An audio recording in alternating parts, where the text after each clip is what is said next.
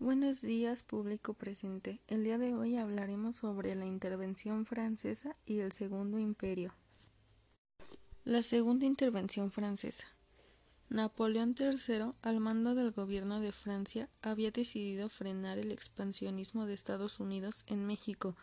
La intención era intervenir en nuestro país, pensando que con las riquezas mineras que obtendría podría darle a Francia un nuevo esplendor y congraciarse con su pueblo puesto que no era el agrado de los franceses. Como pretexto para intervenir, Francia exigía el pago del dinero que había prestado a México y que éste no podía pagar dada su situación económica. Charles Ferdinand Latreille, mejor conocido como conde de Lorences, fue el general francés que, al mando de 6.500 soldados que constituían el cuerpo expedicionario, penetraron por el puerto de Veracruz e iniciaron su marcha hacia la Ciudad de México.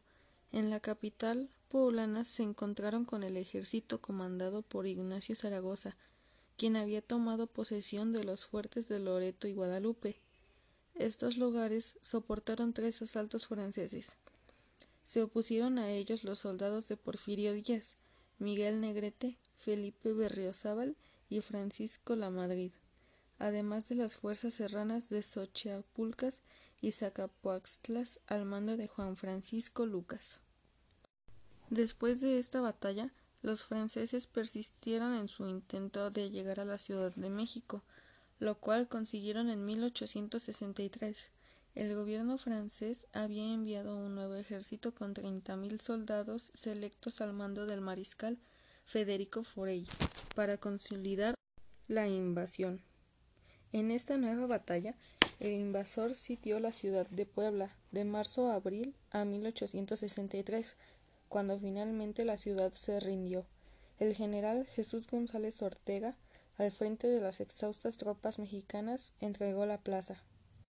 Mientras los liberales defendían al país, los conservadores aceleraban sus gestiones para conseguir un príncipe europeo que aceptara instaurar un nuevo imperio mexicano bajo la protección de Napoleón III. Así concebieron a Maximiliano de Habsburgo de la Casa Real de Austria, quien renunció a sus derechos reales en Europa y aceptó el Reino de México. Establecimiento del Imperio de Maximiliano. En 1864, con el país citado por los franceses, un grupo de conservadores encabezó una delegación y partió con rumbo a Miramar. Entre este para ofrecer a Maximiliano de Habsburgo la corona del Imperio mexicano.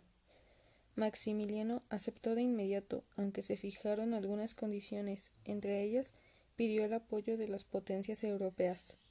Antes de su llegada, Maximiliano nombró como regente del imperio a su esposa Carlota, al general Juan Nepomuceno Almonte como lugarteniente y firmó con Napoleón III el Tratado de Miramar con Francia, en el cual se garantizaba la presencia de sus tropas hasta concluir el año de 1867.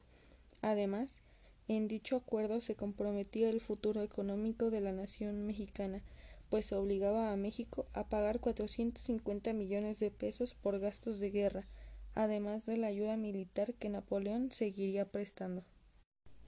Ante la llegada de un monarca europeo, los conservadores planearon un lujoso recibimiento con varios homenajes y una misa en un honor.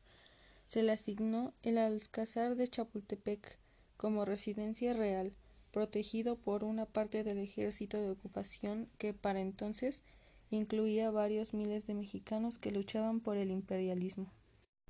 A su llegada a México, Maximiliano nombró un gobierno predominante de liberales moderados, el cual dio un tinte progresista y liberal que causó el disgusto de los conservadores entre las medidas tomadas por su gobierno se encontraban la tolerancia de cultos, la desamortización de bienes eclesiásticos, el registro civil y la secularización de los cementerios.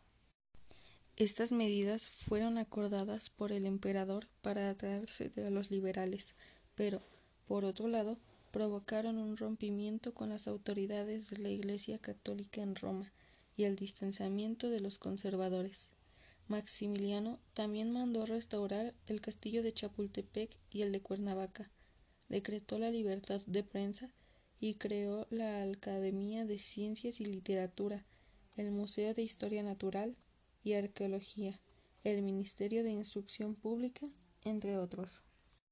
Al no poder sostener el país con las deudas contraídas y la gran empresa que significaba modernizar a México, el emperador pidió un préstamo a Napoleón, lo que propició el rompimiento de las relaciones con Francia. A este hecho se le unió el retiro de las tropas. Maximiliano tuvo entonces que pedir ayuda a los conservadores Miramón y Leonardo Márquez para organizar la defensa militar del imperio. Sin embargo, poco a poco los liberadores fueron ganando terreno hasta que Maximiliano fue capturado junto con Miramón y Mejía y los tres murieron fusilados el 19 de junio de 1867. Eso sería todo de mi parte.